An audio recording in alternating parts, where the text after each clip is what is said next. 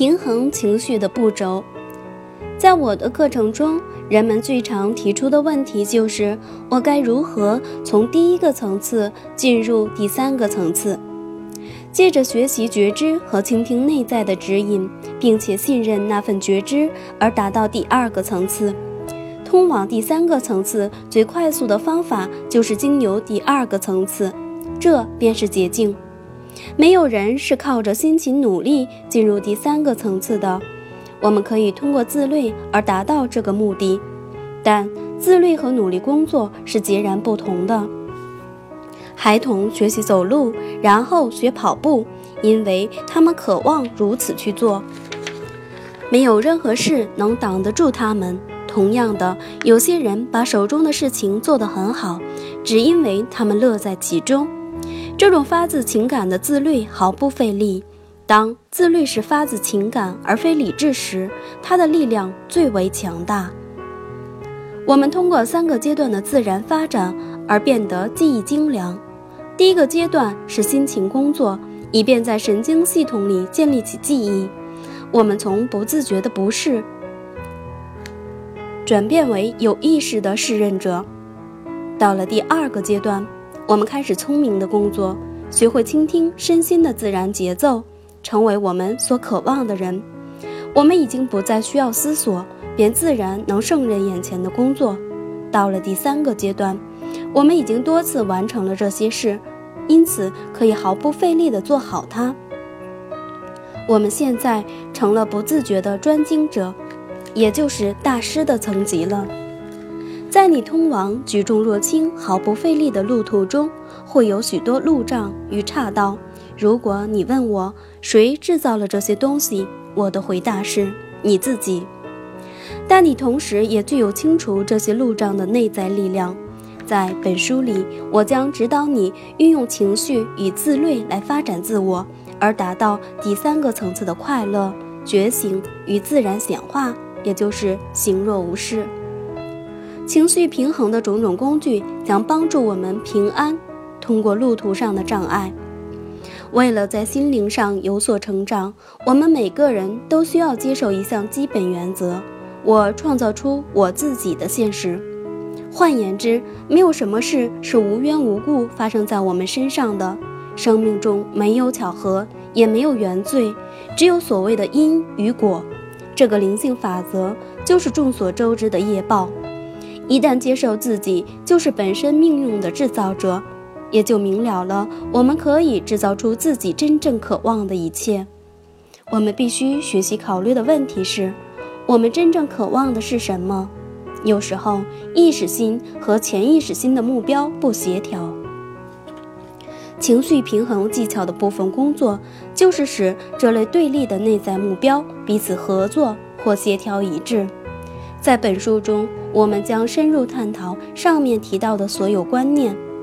在我们继续说明下去之前，先评估一下，先评估一下你目前所处的层次，这会带给你一个整体概念，知道自己应该把重心放在哪些领域。首先，我会推荐并鼓励你准备一本记事本，最好是精装的。这本记事本将会成为你这一路上的指引，供你跟踪自己的进展。每天花几分钟。记录你的情绪平衡经验以及生活中的事件。现在，问你自己下列的问题，并写下答案：一、你目前多数时间是处于哪个意识层次上？二、目前在你的生活中，什么事会带给你压力？三、你致力于达成什么目标？四。哪种人最容易引爆你的情绪？你通常会如何处理？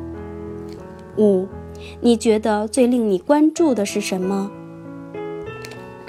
六，哪些行动最不耗费你的力气？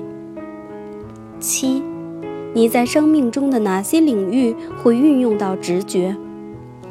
八，哪些领域里不会运用到直觉？九。什么事是不费吹灰之力又能带给你快乐的？十，你是否经常觉得和整个宇宙连接在一起？十一，你是否喜欢为他人服务？十二，你的结论是什么？把你的答案写在唾手可及的地方。当你准备开始练习情绪平衡技巧时，你会发现它们很好用。本书第一部将介绍情绪平衡技巧背后的基本观念，这些章节将探索人类天性的多重面相，以及身体为何是精神与物质之间的连接点或交叉点。第二步叙述的是这些观念或原则的运用方法。同时呈现出如何在这些强有力的疗程中结合使情绪平衡的一些元素。这些疗程将致力于发展宽恕与更高层次的意识，并统合及释放障碍，来达到身心灵的整体健康。我将其定义为身体与情绪的健康以及蓬勃的生命力。我们本身要为创造内在的祥和负责，没有人能为我们达成这个目的。在生命中塑造出内在的祥和与和谐的唯一方法，就是让自己更接近自己的心灵。最初，这可能需要投资一些时间和努力。可是，请记住，你在自己身上投资越多，得到的回报越高。要达到不工作的显化层次，只有一个办法。就是以聪明的方式工作，每天花费短短的十五或二十分钟时间，持续练习情绪平衡技巧，你的生活会变得更轻松、更平顺，并且开始吸引不同类型的人和新的情境。